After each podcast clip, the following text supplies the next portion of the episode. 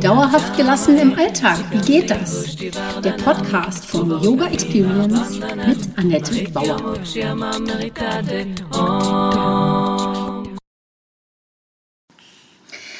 Hallöchen, schön, dass du da bist. Ich begrüße dich zur Podcast Folge 14. Mein Name ist Annette Bauer, ich bin Yogalehrerin, Therapeutin und Yoga-Coachin.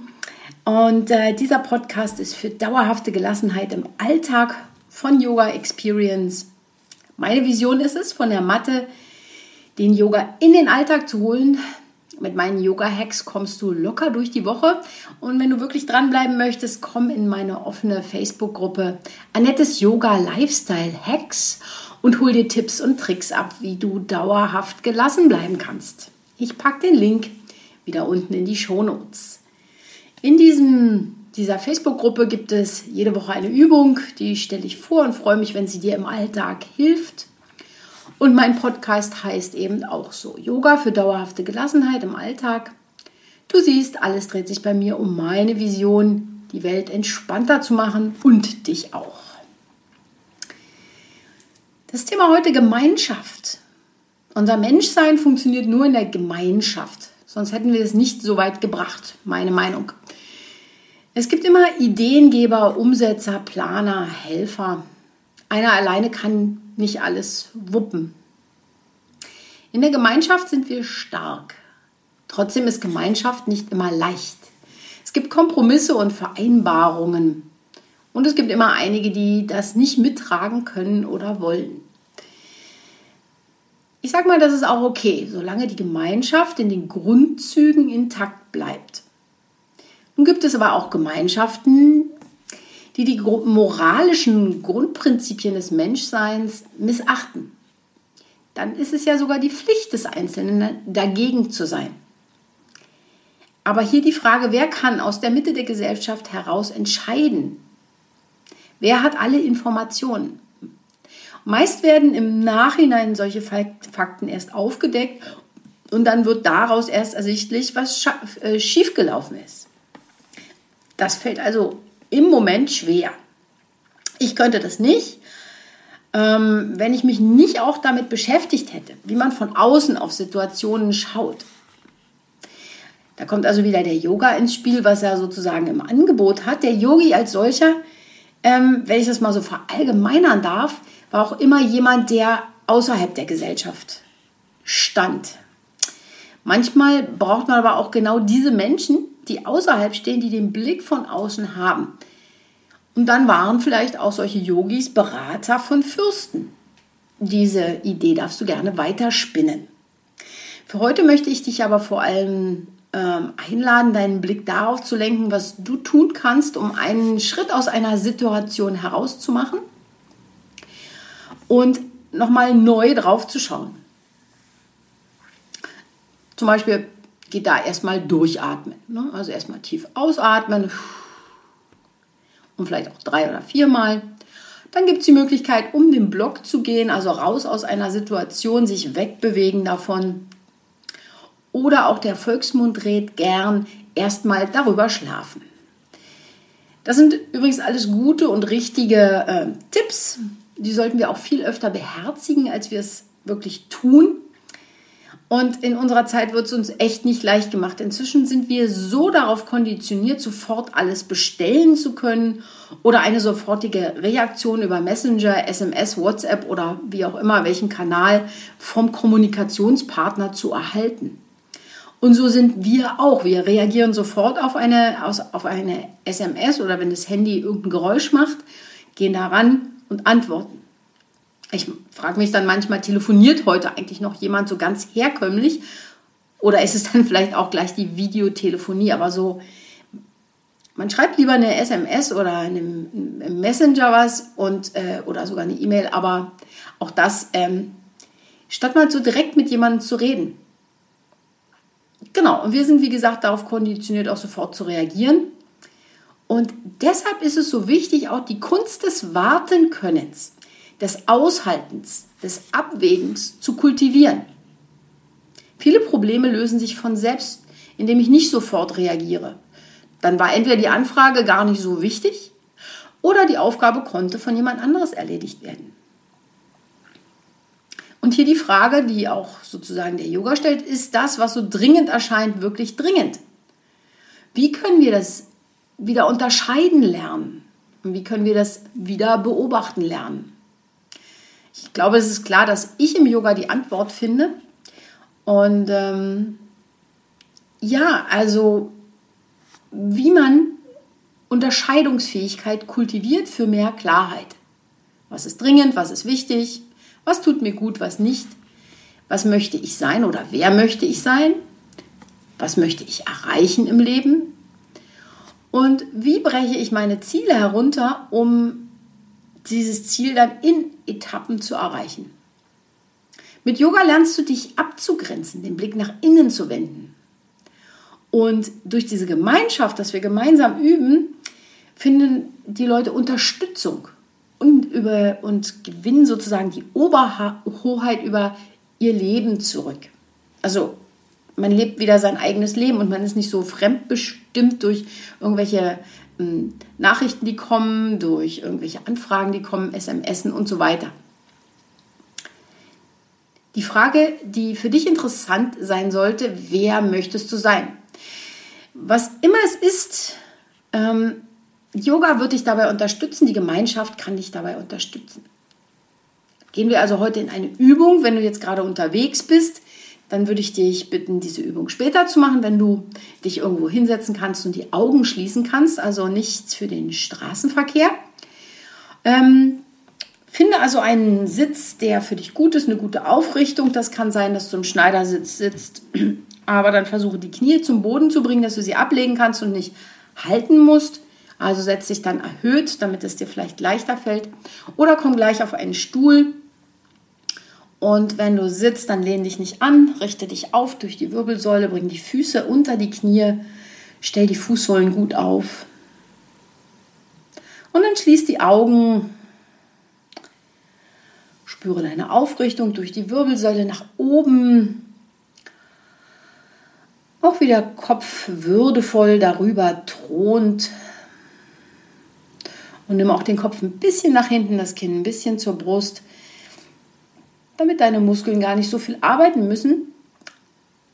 Wenn die Wirbel gut ausgerichtet sind, stimmt die Statik und der Körper hält sich von alleine gut aufrecht. Und dann verbindest du dich natürlich wieder mit deinem Atem.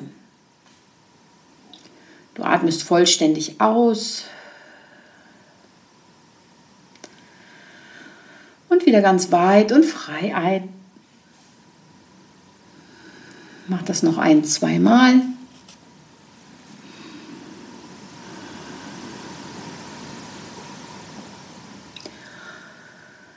Und dann stell dir vor, wie du so ganz entspannt vielleicht früh noch im Bett liegst. Oder vielleicht liegst du ja auch früh im Bett und hörst dir das gerade an. Du verbindest dich immer noch mit deinem Atem, du atmest weiter und überlegst dir, wer möchtest du heute sein? Wie möchtest du heute sein? Wenn dir das schwerfällt, es gibt ja sehr viele Ideen, dann stell dir eine Person vor, die so ist, wie du sein möchtest. Vielleicht ist es eine gute Freundin oder ein Freund, vielleicht auch jemand Berühmtes, den du gar nicht persönlich kennst. Und dann denk mal dahin in die Richtung, wie verhält sich diese Person? Was ist an ihr, dass du gerne wärst? Und wie verhält sich diese Person dein Vorbild? Welche Handlungen macht sie, die du gut findest? Also ist sie eher so offen und sagt immer direkt, was sie denkt. Und vielleicht bist du nicht so in der Lage, das zu machen und wärst gerne so. Oder aber sie ist besonders wertschätzend, besonders höflich und ähm, du hättest gerne mehr so ein bisschen Umgangsformen. Solche. Du hast sowieso Umgangsformen, aber vielleicht findest du andere gut. Zum Beispiel, wie geht diese Person mit anderen Leuten um? Und wie behandelt sie dich, wenn du sie kennst? Wie behandelt sie dich?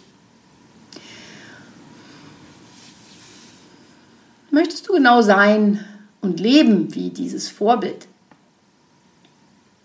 Oder möchtest du davon nur einzelne Eigenschaften haben? Was immer es ist, nimm es dir heute vor und mit einem, zwei oder drei kleinen Impulsen in diese Richtung zu gehen, dir immer wieder zu äh, die Frage zu stellen, was würde jetzt XY tun? Wie würde XY sich jetzt verhalten? Und auch wenn du diese, diese Person nicht genau kennst, aber sie dir vorstellen kannst, dann handle danach, wie du denkst, dass sie lebt und handelt. Dann sei heute dieser Mensch. Vielleicht auch morgen, aber sei heute dieser Mensch und frag dich bei jeder Sache, was diese Person tun würde oder wie würde diese Person das machen. Stell es dir nochmal vor und nimm dann noch ein paar tiefe Atemzüge. Und wann immer du bereit bist, öffnest du dann deine Augen und du kannst es dir gerne aufschreiben, aber ich glaube, das ist eher eine Sache, die du so im Gefühl hast. Dass du einfach dich immer wieder daran erinnerst, Mensch, was würde der denn machen oder die? Was würde sie jetzt tun? Du kannst mir gerne auch einen Kommentar hinterlassen. Und mich interessiert, ist dir das jetzt leicht gefallen oder ist die Übung schwer gewesen?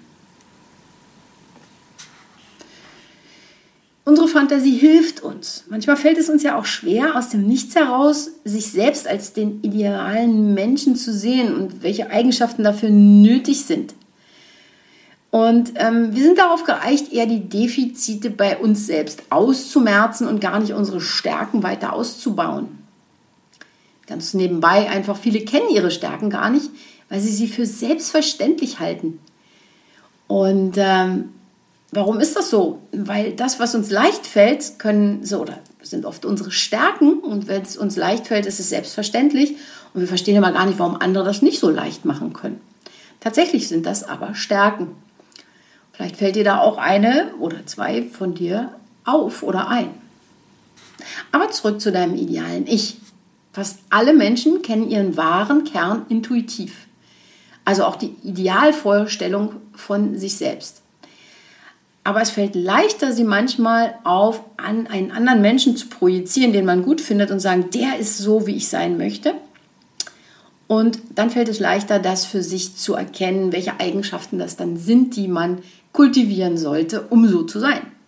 Und dabei geht es natürlich überhaupt nicht darum, jemanden zu kopieren, ganz und gar nicht, aber zu Beginn hilft es uns, ähm, so eine Idee zu bekommen, wie ich mich verhalten muss, um das zu erreichen. So wie du selbst behandelt werden möchtest, möchtest du dich ja auch verhalten, damit du genau dieses Verhalten von anderen Leuten anziehst. Es ist das Gesetz der Resonanz und ich glaube fest daran, dass das stimmt. Also wenn ich lächle, lächeln mir die Menschen zu auf der Straße, wenn ich freundlich gucke und wenn ich mufflig bin, dann denke ich, alle Leute sind ja irgendwie komisch heute. Aber es liegt an mir. Dazu fällt mir dann die Geschichte von meinem Chef ein, der eigentlich alle Leute als Idioten gesehen hat, als Arschlöcher, als Menschen, die alle Fehler machen und unfähig sind. Ähm, das war sehr anstrengend Immer wenn er reinkam zu irgendeinem Meeting, dann hat er gesagt, der und der hat ja wieder völlig den Unsinn ver verzapft und Unsinn gemacht, ist ja völliger Idiot und so. Und ähm, man kann, hat dann geahnt, der hat dann natürlich auch über andere so gesprochen. Ich habe ihn dann auf dem Flur mal über mich reden gehört, als ich gerade von einer Tür in die andere gegangen bin. Und da hat er mich gesehen, ist mir hinterhergekommen und wollte irgendwie so einen Witz draus machen. Aber ich wusste eben, so wie er über andere redet, redet er auch abfällig über mich. Und ähm, was ist das für ein Mensch? Also was ist das für ein Verhalten auch? Mm, und natürlich auch die Frage, warum macht er denn das, ja? Den anderen Kollegen ist das natürlich auch aufgefallen.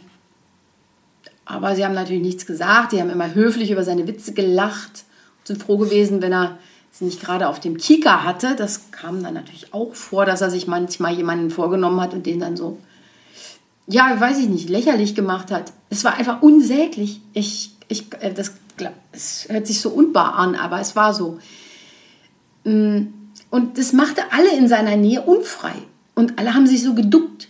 Und klar, dass sie ihm dann auch genau das gespiegelt haben, was er irgendwie ausgesendet hat. Alle Menschen, die sich in seiner Gegenwart merkwürdig verhalten haben und dann vielleicht auch Fehler gemacht haben, weil sie eben verunsichert waren. Also da denke ich ganz klar Resonanz. Er hat sowas ausgestrahlt, gezeigt, gesagt.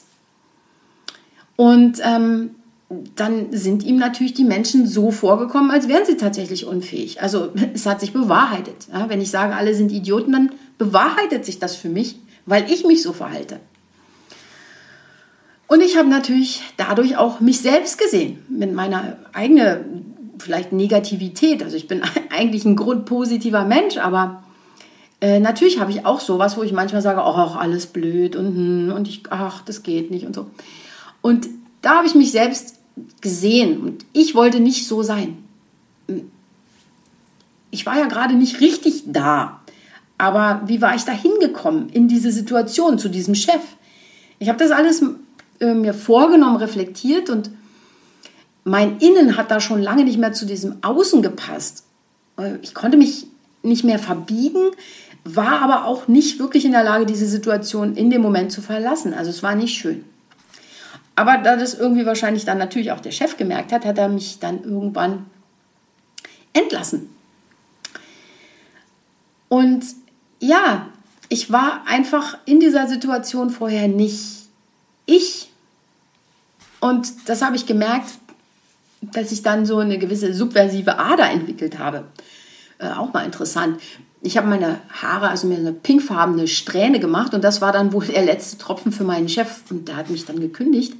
Das war natürlich nicht der Kündigungsgrund, das wäre falsch. Er hat natürlich ganz viele andere Sachen gefunden, die im Nachhinein alle so ein bisschen an Haaren herbeigezogen waren. Und trotzdem weiß ich, dass er natürlich recht hatte im Sinne, dass ich mich da nicht richtig eingebracht habe. Das war einfach eine furchtbare Situation.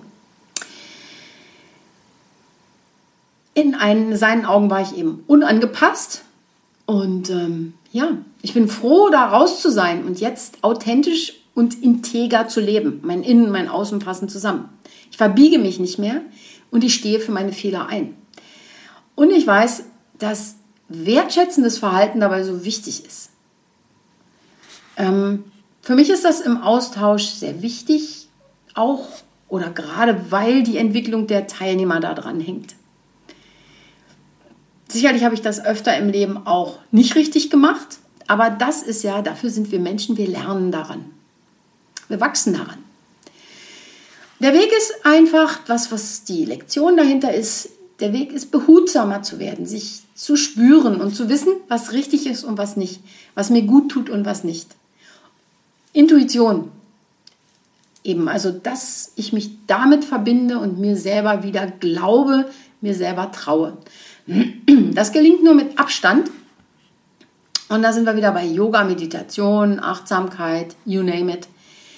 Diese Intuition, ob sie richtig oder falsch ist, erlernt man dann im Umgang auch mit anderen. Also man kann das nicht zu Hause alleine erlernen und kultivieren. Man muss da in den Austausch mit anderen gehen, auch in die Reibung, vielleicht auch mal in den Streit oder so, dass man das kennenlernt.